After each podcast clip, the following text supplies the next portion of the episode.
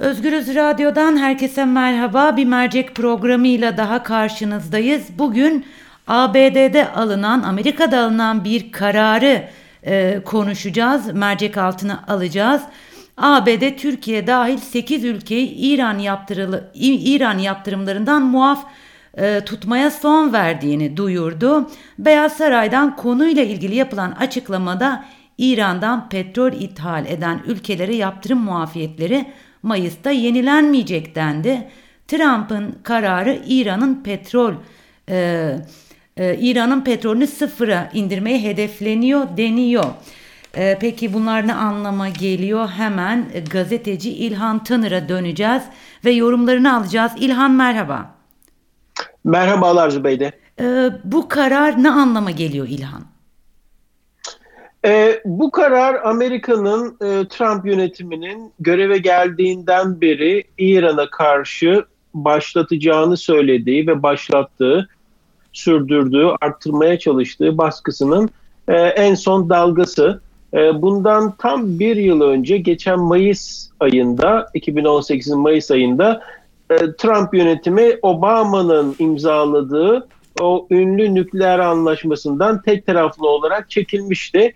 Ee, daha sonra Ağustos ayında e, ambargolara başlatacağız demişti. Kasım ayında ilk ambargolar başlamış e, ama e, Türkiye ve 7 e, diğer ülkeyi bu ambargolardan muaf tutmuştu. İşte şimdi o Kasım ayının ilk haftasında konulan ambargoların 6 aylık ilk dönemi bitti. Şimdi ikinci dönemde Trump yönetimi bu kez e, farklı nedenlerden dolayı muaf tuttuğu e, ülkelere e, artık sizi muaf tutmuyoruz.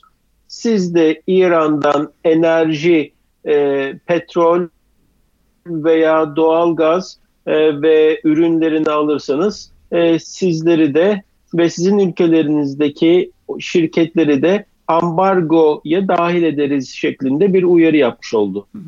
Evet. Dışişleri Bakanı Çavuşoğlu'ndan bir açıklama geldi bu kararın ardından. Çavuşoğlu diyor ki tek taraflı yaptırımları ve komşularımızla nasıl ilişki kuracağımız konusundaki dayatmaları kabul etmiyoruz. Bu orada duyuldu mu? Bir yankısı var mı bu açıklamanın? Şu an itibariyle yok. Ee, bu buradan herhangi bir yansıması yok. Ee, önü, yarın e, Dışişleri Bakanlığı toplantısında e, sorulabilir. E, ama bu oldukça jenerik bir açıklama, beklenen bir açıklama, Ankara'dan uzun süredir gelen e, bir açıklama. E, bu açıklama ile birlikte şunu hatırlatmak lazım. E, aslına bakarsanız e, Türkiye bu şekilde e, demeçler verse de 2018 yılı itibariyle Türkiye İran'dan gerçekten de petrol almayı çok aza indirdi. Hatta bir ara sıfırlara kadar da indirdi. Aralık ayında yeniden yükseldi.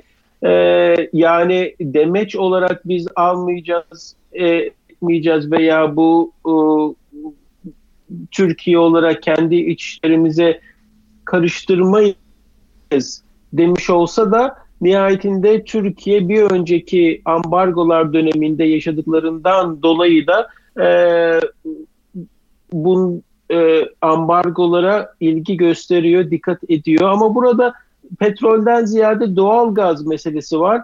Türkiye İran'dan yıllık 10 milyar e, küp kadar e, ihtiyacının e, yaklaşık üçte biri kadar veya biraz üçte birinden azı kadar doğal gaz alıyor. E, ve doğal gaz itibariyle Türkiye Rusya'ya yüzde 50 kadar Rusya'ya bağlı ve sonra da İran geliyor. Ee, asıl doğal gaz e, meselesini nasıl çözecek hep birlikte göreceğiz. Zira daha bir ay öncesinde 2019 yılında e, en üst dereceli Türk yetkililer ve İran yetkililer e, doğal gaz alımında Türkiye'nin İran'dan daha fazla alacağına dair sözler veriyordu. soruna tekrar dönersem şu an itibariyle Washington'dan Çavuşoğlu'nun e, demeçlerine söylenen bir cevap yok. Hı hı. E, Türkiye'nin bununla birlikte e, Amerika'nın ambargosuna e, bir meydan okuyabilecek mi okuyamayacak mı hep birlikte göreceğiz. E, aslında Türkiye senin deyiminle bir meydan okursa neyle karşılaşır? E, ne olur sence? E, Amerika şunu yapıyor. E, örneğin Türkiye'li e, şirketler, özel şirketler e, veya kamu e, sahipliği olan şirketler e, gidip e, İran'dan almaya devam ederse bu şirketlerin e, tabi Amerika SWIFT gibi e, uluslararası para transfer sistemine sahip olduğu için, kontrol elinde olduğu için e, o şirketlerin e, yurt dışıyla sadece Amerika ile değil başka ülkelerle de e, iş yapması çok zorlaşıyor veya o şirketlerde veya Türkiye'nin yönetiminde ki bazı yetkililere ambargo gelirse o kişilerin e, batıdaki e, varlıkları donduruluyor. Amerika'ya girişi yasaklanabiliyor. Bunun dışında da yurt dışıyla yaptığı işlemler donduruluyor. Tabii averaj bir vatandaş için ya kardeşim ben dışarıya bir şey göndermiyorum diye denebilir ama bahsettiğimiz uluslararası ilişkileri olan e, İran'dan e, gaz alıp enerji alıp e, batıya Batı ile başka işler yapan, Avrupa ile başka işler yapan şirketler için Amerikan yaptırımları çok ciddi e, yükler getiriyor. Zira eğer e, para transferi gerçekleştiremiyorsa, e, eğer ticaret gerçekleştiremiyorsa e, Türkiye'deki e, uluslararası açılımı olan bir şirketin tabii e, can damarı kopmuş oluyor. Bundan dolayı da Amerika'nın yaptırımına her ne kadar Çavuşoğlu gibi kişiler demeçlerle e, meydan okusa da e, işin doğrusu öyle değil. Özellikle özel şirketlerde dahil olmak üzere e, Amerika'nın yaptırımları Birleşmiş Milletler yaptırımı olmamasına rağmen Obama dönemindeki yaptırımlar Birleşmiş Milletler yaptırımı idi. Bu seferki yaptırımlar sadece Amerika'nın kendisinin e, koyduğu yaptırımlar. Böyle tek taraflı yaptırımlar olmasına rağmen Amerika'nın etkisi ve gücü nedeniyle e, Avrupalı ülkeler de dahil olmak üzere genelde e, bu ambargolara boyun eğiyorlar. Muaf tutulmayan 8 ülkeden bahsediliyor. Türkiye'de bunların arasında bu ülkelerin ekonomisi nasıl etkilenecek bu durumdan? E, evet, e, bu ülkeler e, Çin gibi büyük ülkeler var, Hindistan gibi, Güney Kore gibi, e, e, Tayvan bir e, diğer tanesi, İtalya ve Yunanistan gibi ülkeler. Ee, e, şu, şunu hatırlatmak lazım. E, bir de bu taraftan bakmak lazım e, olaya öncelikle. E, Amerika bu kez e, İran'a bu ambargoları koyarken e, gerçekten de yalnız. 2015 dönemindeki o koalisyon yanında bulunmuyor. Avrupa Birliği üyeleri e, Trump'ın tek taraflı az önce konuşmamızın başında bahsettiğimiz e, e, İran olan nükleer e, anlaşmadan çekilmesine tepki koydular. Fakat buna rağmen Avrupalı şirketlere bakıldığında Avrupalı şirketlerin kısa zamanda enerji ilişkilerini, İran'la enerji ilişkilerini bitirdiğini görüyoruz. Hatta iki ay kadar önce İran'ın petrol bakanı Avrupa'dan sadece Türkiye bizden artık petrol alıyor şeklinde bir açıklama yapmıştı. Yani Yunanistan e, ve de İtalya anladığımız kadarıyla e, bu ambargolara çoktan e, boyun eğdi.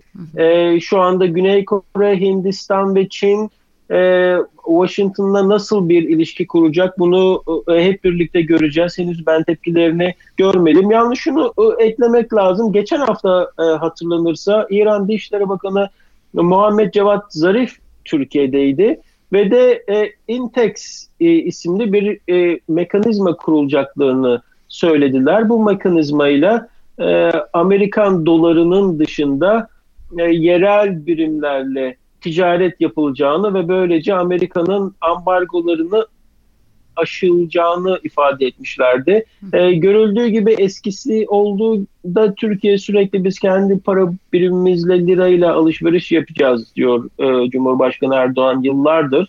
E, Rusya ile yapılan ticarette de diğer ülkelerle yapılan ticarette de ama bu bir türlü gerçekleşmiyor. Zira Türk lirasının dalgalanmalarını e, ve güvensizliği artık bütün dünya farkında. E, Cevat Zarif'in ondan dolayı geçen hafta Çavuşoğlu'yla yaptığı o görüşmede işte dolar dışı para birimleriyle ticaret yürütmek istiyoruz, mekanizma kuracağız e, sözüne biraz e, e, tedbirli yaklaşmak lazım.